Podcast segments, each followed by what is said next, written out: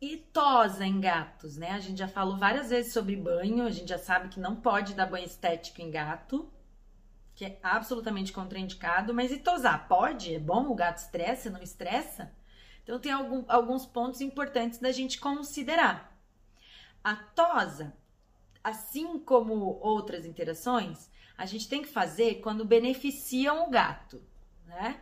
Então, se a gente quer um gato feliz, se a gente quer um gato mentalmente saudável. Então a gente tem que pensar em quais situações a tosa vai beneficiar o gato.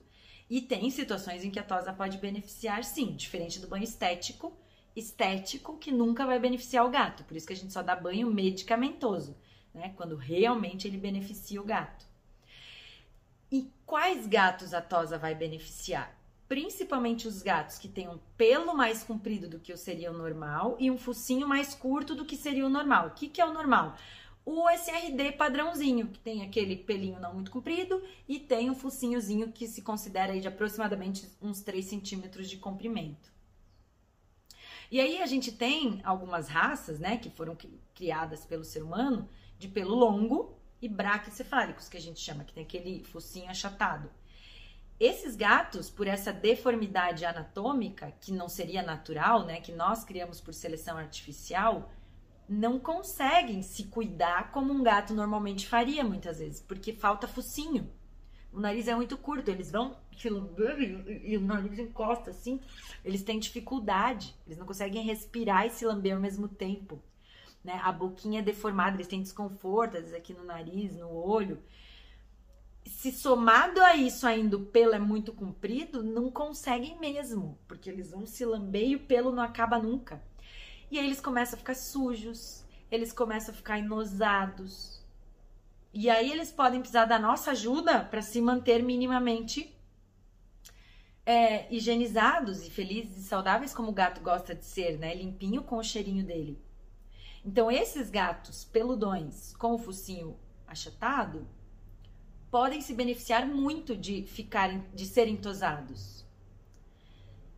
Não é necessário absolutamente banhar um gato para tosar. A tosa é sempre feita com o pelo seco, né?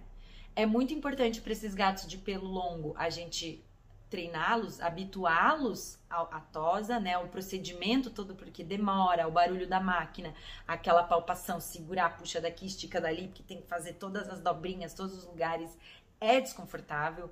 Então o gato é bem importante o gato de pelo longo ser habituado desde filhote com muita associação positiva para ele se acostumar e, e, tolerar isso numa boa, porque talvez ele vai ser tosado várias vezes ao longo da vida, né? Eu tive um, um, um gato de pelo longo, focinho achatado que viveu 16 anos comigo. Eu tosava em média ele uma vez por ano. Eu mesma comprei a máquina e tosava em casa, mas várias vezes ele foi ser tosado também em pet shops, né? Não tomava banho, tosava só.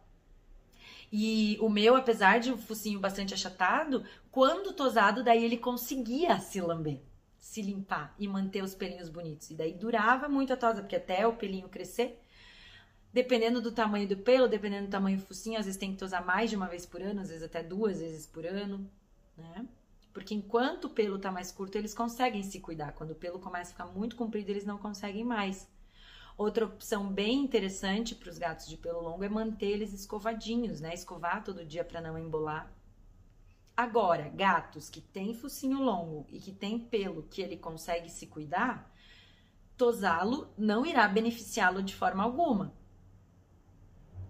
E normalmente essa tosa é feita em benefício do ser humano. Ai, solta muito pelo na minha casa. Vou tosar, porque ai, daí é uma beleza, não solta mais pelo. Aí tá sendo feita uma uma ação totalmente em benefício da pessoa em detrimento do que é bom para o gato. E aí eu sou contra. Eu, Larissa Rincos, absolutamente não recomendo tosar gatos de pelo curto. Principalmente os SRDs que têm focinho longo, né? E já ali também vários é, outros veterinários que concordam comigo porque isso não beneficia o gato, pelo contrário, se estressa, ele perde né, a, a, a, a autopercepção, ele perde também aquele cheiro da própria identidade, ele fica mais desprotegido. O pelo tem várias funções, esse pelo curto né, do gato de pelo curtinho tem várias funções importantes. Táteis, de termorregulação, de proteção. Então, a tosse em gatos é recomendada, principalmente para os gatinhos de pelo longo, nariz achatado, e quando isso realmente vai beneficiar o gato. E, na minha opinião, gatos de pelo muito longo e nariz achatado, de maneira geral, ficam muito mais felizes, tosados, do que peludão, assim, ó, que eles não conseguem nem se cuidar direito. É que o peludão normalmente é agradável aos humanos, né? Eles acham fofo, eles acham bonito, aí tem o padrão da raça, que é uma coisa totalmente arbitrária, né? Que o ser humano que cria, que inventa. Então é isso. É um assunto importante, né? Da gente falar um pouquinho, então, tos em gatos. Se é bom, se não é bom.